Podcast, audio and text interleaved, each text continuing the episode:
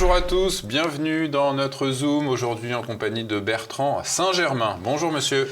Bonjour. Bertrand Saint-Germain, vous êtes docteur en droit, élu local et conseiller en stratégie juridique. Vous publiez euh, cet essai que l'on peut, euh, dont on peut lire le titre de deux manières différentes, Prendre les armes ou Rendre les armes. Un essai sur euh, le libre accès aux armes, publié chez Le Polémarque, à retrouver comme d'habitude sur la boutique officielle de TV Liberté. Bertrand Saint-Germain, vous partez de ce constat simple. L'État ne parvient plus à assurer la sécurité des Français. La hausse des violences contre les personnes est unanime. Une plainte est déposée toutes les deux minutes pour des violences gratuites. Vous plaidez donc pour que chacun puisse avoir accès aux armes pour se défendre lui-même. Mais alors, évidemment, qu'est-ce que vous aurez à répondre à ceux qui vous diront que on va se retrouver dans le Far West avec une dérive à l'américaine? Je leur répondrai que c'est pas la peine de partir si loin. On va à Gare de Lyon, on fait trois heures de TGV, on est en Suisse. Et la Suisse est un pays où il y a un libre accès aux armes de tous les citoyens. Les Suisses conservent chez eux l'arme de leur service militaire, des fusils d'assaut à la maison, avec des munitions. La Suisse, c'est pas le Far West, il n'y a pas un bain de sang quotidien à Genève et Zurich. Comment vous expliquez justement euh, euh, le fait que tout se passe bien euh, à peu près en Suisse? Eh bien, il y a certainement une éducation, une familiarité avec les armes qui mm. fait, et puis sans doute le, le fait de savoir que les gens sont armés amène à une certaine prudence mm. un certain nombre de délinquants.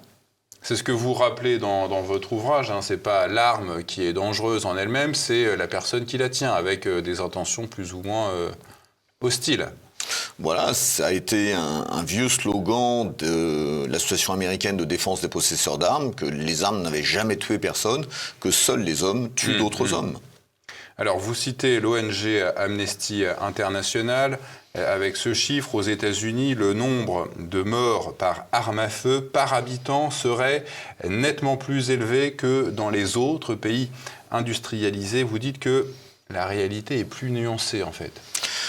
Oui, comme souvent, on peut faire dire absolument ce que l'on veut aux chiffres. Il y a effectivement beaucoup de morts par arme à feu aux États-Unis, simplement pour une raison évidente que les chiffres permettent de vérifier, c'est que les armes à feu servent le plus souvent euh, aux gens à se suicider.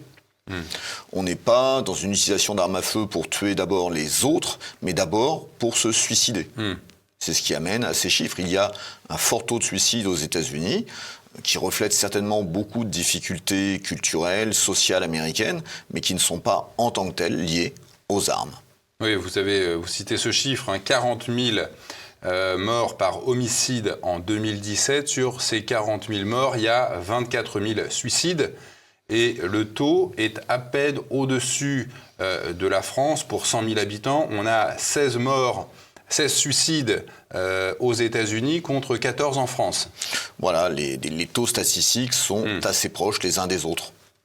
Alors, il est beaucoup question de tueries de masse. les médias en rajoutent en font, beaucoup hein, sur les tueries de masse. Est-ce que déjà, vous pouvez nous donner une définition de ce qu'est la tuerie de masse? Alors, il n'y a pas de définition déposée des tueries de masse, mais il est globalement admis euh, que les tueries de masse sont des événements meurtriers qui correspondent à la règle des trois unités de temps, de lieu et d'action. Événements euh, à l'occasion duquel une personne va provoquer quatre victimes, morts ou blessées dans une euh, équipée meurtrière le hmm. plus souvent. Et il y a effectivement beaucoup d'analyses de ces données aux États-Unis. Il n'y en a quasiment aucune en France. Aux États-Unis, on, compte près de 2000 études, thèses, articles de, sciences médicales, de psychiatrie sur ces questions-là. En France, euh, il n'y a que deux études recensées réellement sur ces questions. Donc on ne peut pas savoir si euh, ces tueries euh, si à l'origine de ces tueries de masse, il y a euh, le libre accès aux armes. Hmm, ça semble très exagéré. D'ailleurs, en Chine, où l'accès aux armes est très réglementé, on connaît hmm. également des tueries de masse. Certaines ont eu lieu au couteau. Donc, euh, il y a une nouveauté certainement ou une multiplication de ces tueries de masse liées à la modernité, liées à la vie en ville, à un certain mal-être social et individuel, pour le, mais pas de lien direct avec les armes. D'ailleurs, euh, aux États-Unis, les États dans lesquels il y a le plus de tueries de masse sont précisément des États dans lesquels l'accès aux armes est extrêmement contrôlé. Mmh. C'est le cas en particulier de la Californie, qui est peut-être l'un des États, voire l'État le plus strict en matière de, contrôle de l'accès aux armes, qui connaît 12% de la population et près de 20% des tueries. Mmh. Donc il n'y a pas un lien direct entre accès aux armes et tueries. Comme la Suisse, dont on parlait tout à l'heure, comme la Suisse le prouve, hmm. le prouve chaque jour. Vous avez épluché euh, les 200 constitutions euh, politiques en vigueur euh, dans le monde. Seule celle des États-Unis, d'Haïti, du Guatemala et du Mexique consacre le droit de posséder des armes. Comment ça se passe dans ces pays-là? Alors, on a un peu parlé des États-Unis, mais Haïti, Guatemala et Mexique. Alors, dans ces pays, alors on est dans des pays d'Amérique latine où la violence est endémique et la Constitution reconnaît la possibilité pour les citoyens, leur droit d'avoir mm. accès aux armes. Ensuite, la loi organise les modalités et ce qui va faire la différence entre ces États et beaucoup d'autres, c'est que euh, il y est reconnu que le droit à se protéger, le droit à l'autodéfense est considéré comme une raison suffisante mm. pour pouvoir accéder aux armes pour protéger sa population. D'ailleurs, il est à relever que dans ces trois États d'Amérique latine où la violence est endémique, il n'y a pas de tuerie de masse en tant que telle. Il y a beaucoup d'épisodes meurtriers, il y a des guerres de gangs, il y a des enlèvements, mais on n'a pas ce qui correspond à la tuerie de masse, c'est-à-dire une personne qui va se saisir d'une arme pour pénétrer dans un lieu public le plus souvent et y tuer tous ceux qui vont se trouver sur son chemin. C'est un phénomène que l'on ne rencontre qu'essentiellement euh, dans les pays les plus occidentaux et les plus développés. Est-ce que dans ces pays euh, où euh, l'accès aux armes est assez euh, libéralisé, est-ce qu'il y a du trafic d'armes ou est-ce que justement parce qu'il y a cette libéralité, les, les, membres des cartels, on les connaît au Mexique, mmh. vont, peuvent aller acheter leurs armes euh, mmh. avec la bénédiction de l'État. Justement, mais euh, les cartels n'ont pas intérêt à recourir à des armes légales pour la bonne raison qu'avoir le droit de posséder une arme, ça veut dire qu'on aura le droit de l'acheter, mais à ce moment-là, on sera enregistré comme propriétaire de l'arme. Mmh. Et donc, en cas de meurtre ou d'événement criminel, on pourra effectivement beaucoup plus facilement remonter, et savoir qui a utilisé l'arme, ce que ne souhaite pas le criminel. Alors, vous indiquez aussi euh, dans votre ouvrage euh, que en Europe, les taux de meurtre pour 100 000 habitants sont partout inférieurs à la moyenne mondiale. Alors est-ce que c'est pas la preuve que euh, les restrictions d'accès aux armes ont été efficaces contre la criminalité? Une fois encore, on peut faire dire beaucoup de choses aux chiffres.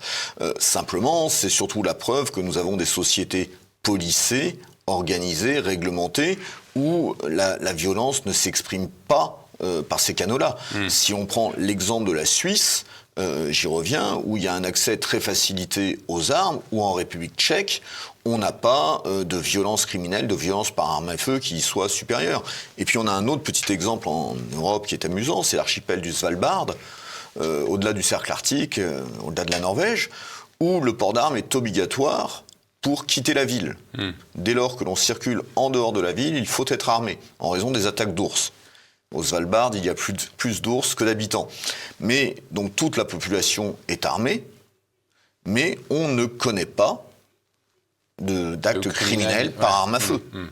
Donc faire le lien entre législation euh, réglementant ou interdisant l'accès aux armes et l'absence de meurtre, hmm. euh, faire le lien entre la réglementation et l'absence de crime euh, ne se justifie pas. Et vous précisez bien que les instruments de contrôle de l'État ne touchent que les honnêtes citoyens. Voilà, par définition, et c'est vu par les philosophes, les criminologues depuis très longtemps, par définition, un criminel ne va pas respecter les lois lorsqu'il y a eu, euh, à l'appel du gouvernement, la remise des armes qui auraient été héritées, c'était en décembre 2022, le gouvernement avait fait une grande campagne pour que les gens ramènent des armes dont ils auraient pu hériter ou qu'ils auraient pu trouver. Euh, seuls des honnêtes citoyens euh, sont allés ramener telle mitraillette de, la résistance, tel fusil de chasse, etc on n'a vu aucun criminel ramener les armes qui servent à surveiller les mm. trafics et les zones de deal dans, partout en France. Alors, les, États, la plupart, en tout cas en France, les États veulent désarmer leur population face à ce phénomène. Vous semblez croire que il s'agirait d'empêcher les citoyens de résister à une forme de tyrannie. Alors cela renvoie évidemment à l'état de nos libertés publiques. Où en sont-elles? Dans quel état sont-elles? Si on choisit euh, le point de l'accès aux armes, il n'y a quasiment aucune liberté en France. Mais la question des hmm. libertés publiques est plus large. Simplement, c'est vrai que lorsque l'on parle de l'accès aux armes, euh, tout le monde pense actuellement, le premier point euh, auquel il est fait allusion, c'est l'autodéfense. Pourtant, lorsqu'on regarde les penseurs, tous ceux qui ont écrit de Aristote jusqu'à la Révolution sur ces questions-là, ils évoquent bien sûr l'autodéfense, un droit naturel immémorial, mais ça ne vient qu'à la fin. Et pratiquement, un des premiers critères pour justifier l'accès aux armes, c'est pouvoir éviter que le gouvernement ne sombre dans la tyrannie avec cette idée que si le gouvernement est confronté à des citoyens libres et armés, eh bien, il est sous la protection de ses citoyens, mais aussi sous la surveillance de ses citoyens. Mmh. Euh, Locke, au XVIIIe siècle, en Grande-Bretagne, ne dira rien d'autre. Mmh. Euh, la résistance à la tyrannie, la résistance au fait que les gouvernants se sentent autorisés à aller au-delà de la volonté euh, du peuple, eh bien, c'est une vérité première, c'est quelque chose de très présent, et c'est d'ailleurs ce qui nourrit également le fameux deuxième amendement américain. C'est-à-dire, les gouvernants ne doivent pas être en mesure d'imposer au peuple des solutions que, avec lesquelles celui-ci ne serait pas d'accord. Et dans ce cadre-là, euh, il est certain qu'avoir des citoyens armés, comme le relevait Aristote, c'est la meilleure garantie contre la tyrannie. Hmm. Et la lutte, vous le rappelez, contre la tyrannie, en tout cas c'est le cas en France, n'est pas reconnue comme un motif légitime de posséder des armes, évidemment. Évidemment. Et vous rappelez aussi qu'il y a, et c'est quand même assez exact, moins de contrôle à l'accès aux drogues, c'est le cas en France, que, accès, que d'accès aux armes.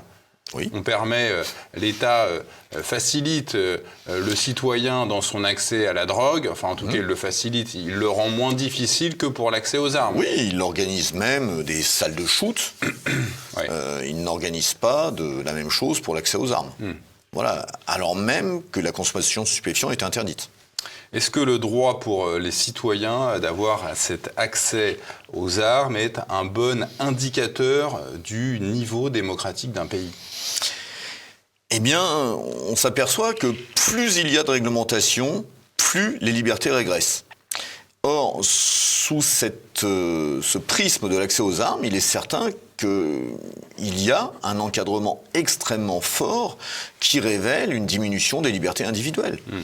Euh, nos grands-parents ou nos arrière-grands-parents euh, n'auraient pas accepté une telle situation. Il faut se rappeler que l'accès aux armes en France était libre jusqu'à 1939. Euh, ce sont les menaces de la guerre qui ont conduit le gouvernement en 1939 à encadrer plus strictement les armes, puis Vichy à interdire leur possession. Mmh, mmh. Et la République reprendra tout l'héritage de Vichy de ce point de vue-là. Comment vous expliquez euh, la volonté de la plupart des gouvernements du monde d'interdire ce droit d'accès aux armes pour des citoyens qui sont censés être des êtres responsables? Alors, il y a une part de, méfiance vis-à-vis du citoyen. Mais le premier point serait de rappeler que finalement, si on met les États-Unis à part, entre ceux qui autorisent et ceux qui interdisent, finalement, on a un schéma assez proche, puisque les uns vont interdire l'accès aux armes tout en permettant un certain nombre de dérogations pour la chasse, pour le tir sportif, tandis que les autres, ceux qui vont autoriser l'accès aux armes, vont mettre des conditions à cet accès, parmi lesquelles hmm. on trouvera la chasse, le tir sportif. Donc ici, on a vraiment un, prisme qui est celui de la confiance envers le citoyen. C'est interdit, sauf si tu es sage. Euh, c'est inscrire l'idée, c'est montrer que finalement, on n'a pas vraiment confiance dans le citoyen. Hmm. Et qu'il y aurait lieu de s'en méfier, que l'État, c'est l'État euh, l'État maman qui surveille ce que fait le citoyen dont on a toujours peur qu'il commette une bêtise. Alors que l'autre point de vue, c'est la liberté. Vous êtes libre d'accéder aux armes, il faut respecter un certain nombre de conditions, mais l'État n'a pas à se préoccuper finalement de savoir pourquoi vous mm. voulez accéder aux armes. Il va se préoccuper de savoir si vous êtes bien formé, si vous avez une formation théorique, pratique, si vous êtes stable d'un point de vue psychiatrique. Euh, toutes ces choses-là peuvent être vérifiées, mais ensuite que vous les vouliez par collection, pour la chasse, pour le tir, euh, ça relève du libre arbitre personnel, ça ne relève pas de l'État. Et d'ailleurs, il ne faut pas l'oublier, jusqu'à 1939, c'était bien comme ça que cela se passait en France. Donc vous plaidez, Bertrand Saint-Germain, pour que chacun puisse avoir accès aux armes, pour se défendre. Comment vous justifiez cette libre possession d'armes? Vous évoquez trois cas. Eh bien, euh, traditionnellement, euh, la libre possession des armes, c'est effectivement l'autodéfense, la résistance à la tyrannie et la résistance à l'invasion extérieure. Hmm. Alors, euh, l'hypothèse de l'invasion extérieure peut sans doute être discutée eu égard à la manière dont se déroulent aujourd'hui les conflits. Quoique avoir des citoyens formés aux armes peut toujours être utile. L'autodéfense, l'actualité montre bien que c'est un besoin auquel tout un chacun peut être confronté, l'État n'assurant plus réellement et directement la sécurité collective partout. L'hypothèse de la tyrannie, elle semble lointaine à ce jour. Euh, simplement, on sait quand même que l'État peut prendre des mesures euh, réprimant les libertés individuelles de manière extrêmement brutale et très forte. On a vu ça pendant le Covid. Tout à fait. On a vu que les Français euh, devaient euh, se faire vacciner obligatoirement. Voilà, pour pouvoir continuer à avoir une vie sociale. Il y en a qui ont parlé de tyrannie à ce moment-là. Ça, de, ça, de tyrannie, de dictature molle. Oui, ça s'apparentait incontestablement à une hmm. forme de tyrannie. Le Conseil d'État a suivi, le Conseil constitutionnel a suivi, tout le monde a suivi euh, le fait qu'on puisse violer les libertés fondamentales des Français. Voilà. Alors, est-ce que avoir donné des armes aux gens aurait, enfin non, pas, pas est-ce que le fait que les gens mm. aient pu avoir des armes à ce moment-là aurait changé les choses? Ce n'est pas certain. Il ne s'agit pas évidemment d'appeler à la lutte armée, à la, résistance et à la violence. Mais euh, incontestablement, ça rejoint vos questions précédentes, il y a une... Peut-être que si les Français avaient été armés, le pouvoir aurait été un peu moins euh, rigide, un peu moins euh, dans la privation de liberté. On peut effectivement le penser. Mm. Aristote ne disait pas autre chose. Hein. Rappelez aussi qu'à ses débuts, euh, vous le disiez un petit peu tout à l'heure, la République a toujours fait de l'accès aux armes un droit sacré. C'était le cas dans la Constitution de 1793. Oui, et même dans celle de 1789. Celle de 89 évoque le, droit naturel de résistance à l'oppression. C'est l'article 2. Si on doit pouvoir résister à l'oppression, on a besoin d'être armé. Hmm. John Locke le disait. à partir du moment où il faut pouvoir résister à l'oppression, à la tyrannie, ça induit de pouvoir accéder il a des armes pour le faire. Et la Constitution de 93, jamais appliquée, hmm. le proclamait explicitement, avec le droit à l'insurrection.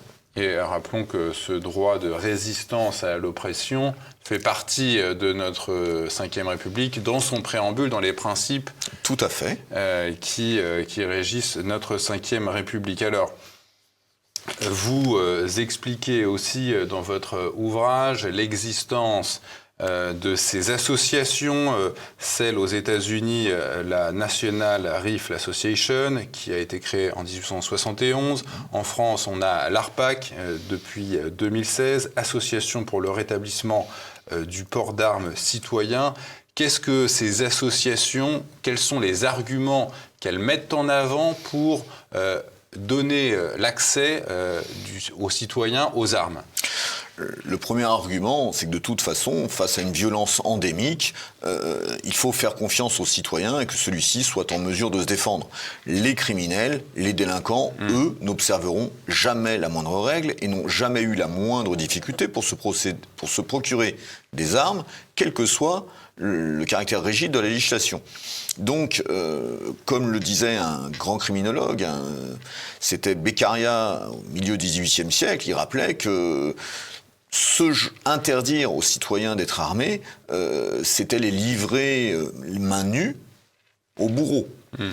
aux criminels. Donc, euh, le premier point, c'est que les gens qui le souhaitent puissent se former, parce que une arme, si il faut en être familier, il faut apprendre à la manipuler, la démonter, la remonter, tirer. C'était le cas encore en France avant la suppression du service militaire. Les Français avaient accès à des armes de guerre, ils savaient les nettoyer, ils savaient euh, les utiliser. Mmh. Aujourd'hui, c'est plus le cas. Il y avait un minimum de familiarité qui mmh. aujourd'hui n'existe plus. Donc l'idée, c'est que ceux qui le souhaitent puissent après examen d'un certain nombre de capacités théoriques et pratiques, mmh. euh, comme pour le permis de chasse d'ailleurs, euh, puissent accéder à des armes sous réserve d'un d'un examen psychiatrique sans doute. Ce sont les grandes lignes qui expliquent l'ARPAC. Il y a sur leur site pas mal d'éléments. On retrouve euh, beaucoup d'éléments que je vais développer dans mon livre, mais il y a, toujours cet esprit, mmh. l'exemple suisse, euh, les libertés individuelles. L'association cherche à, dont je ne fais pas partie, mais dont je partage mm. le souci, cherche à faire connaître les, moyens et les raisons pour lesquelles il est illégitime d'empêcher les citoyens de se défendre. Je crois que ce serait le point, à partir du moment où l'État n'assure plus lui-même sa mission principale, il est illégitime qu'il bride mm. euh, les individus, les citoyens, dans leur désir de le faire eux-mêmes.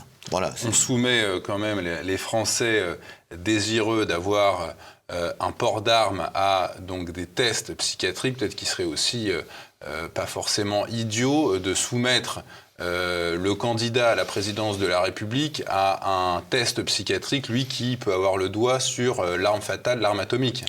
On pourrait de ce point de vue examiner, se poser la question des capacités psychologiques, voire psychiatriques, d'un certain nombre de nos élus politiques. On ne vise personne.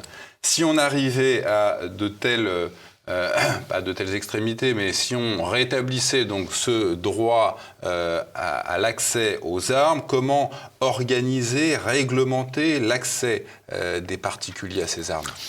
Je crois qu'on a à proximité deux exemples intéressants qui sont la Suisse et la République tchèque, mmh. qui nous donnent un certain nombre d'indications sur ce qui pourrait être fait. Donc, examen théorique, examen pratique, examen médical et psychiatrique.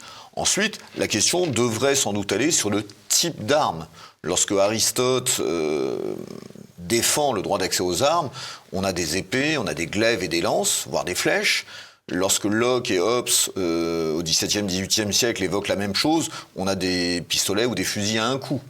Il est certain qu'on ne peut pas appliquer leurs propos strictement avec des, des armes, actuelle, avec des, armes, automatiques, des chargeurs à grande capacité. Donc il y a certainement une réflexion à avoir. Par exemple, les Suisses peuvent avoir des armes automatiques à leur domicile. Celles-ci sont limitées dans le, dans le tir. Elles ne peuvent pas tirer plus de trois balles. Voilà, elles ont été bloquées. Ce sont certainement vers des, des réflexions de ce type, techniques à avoir, euh, sur la libre distribution des armes. pardon, pas sur la libre distribution, sur le libre accès aux armes. Il ne s'agit pas que les gens aient des chars d'assaut ou des mortiers, mais euh, on peut largement s'inspirer de ce qui se fait. D'ailleurs, on n'est pas en Amérique, et le débat en Amérique n'est absolument pas sur le fait de savoir si on a des armes.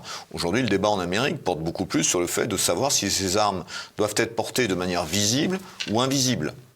Vous voyez, on est très loin des doutes et des débats français. Hmm.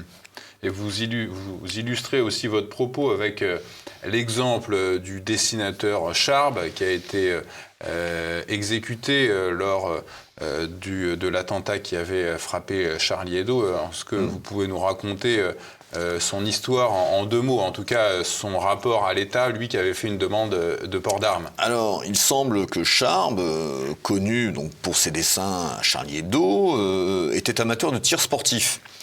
ce qui correspond sans doute pas à l'archétype ou à l'image que peuvent avoir spontanément les gens des tireurs sportifs, mais il était tireur sportif et il avait donc demandé à bénéficier de la loi. La loi permet, la loi autorise une personne qui fait état de danger à, euh, à être armé, ce qu'on appelle vulgairement le port d'armes, sachant qu'il n'y a pas de port d'armes en France, mais voilà, euh, un citoyen peut demander à bénéficier du droit euh, de, de, porter et transporter une arme. Et lui, étant tireur sportif, il préférait avoir ce droit, cette possibilité, mmh, mmh. plutôt qu'être perpétuellement accompagné par un agent de sécurité. Mmh, eh bien, euh, il était effectivement en danger, la, suite le prouvera, mais cette demande d'accès euh, lui a été refusée. On lui a interdit de porter une arme et on l'a mis sous la protection d'un officier de sécurité. Votre ouvrage, j'en rappelle le titre, Prendre ou rendre les armes. Vous, d'ailleurs terminez euh, cet ouvrage sur ces mots, Il faut prendre les armes. C'est le titre de l'ouvrage de Bertrand Saint-Germain, donc c'est publié chez le Polémarque à retrouver comme d'habitude sur la boutique de TVL. Merci monsieur. Merci de votre accueil.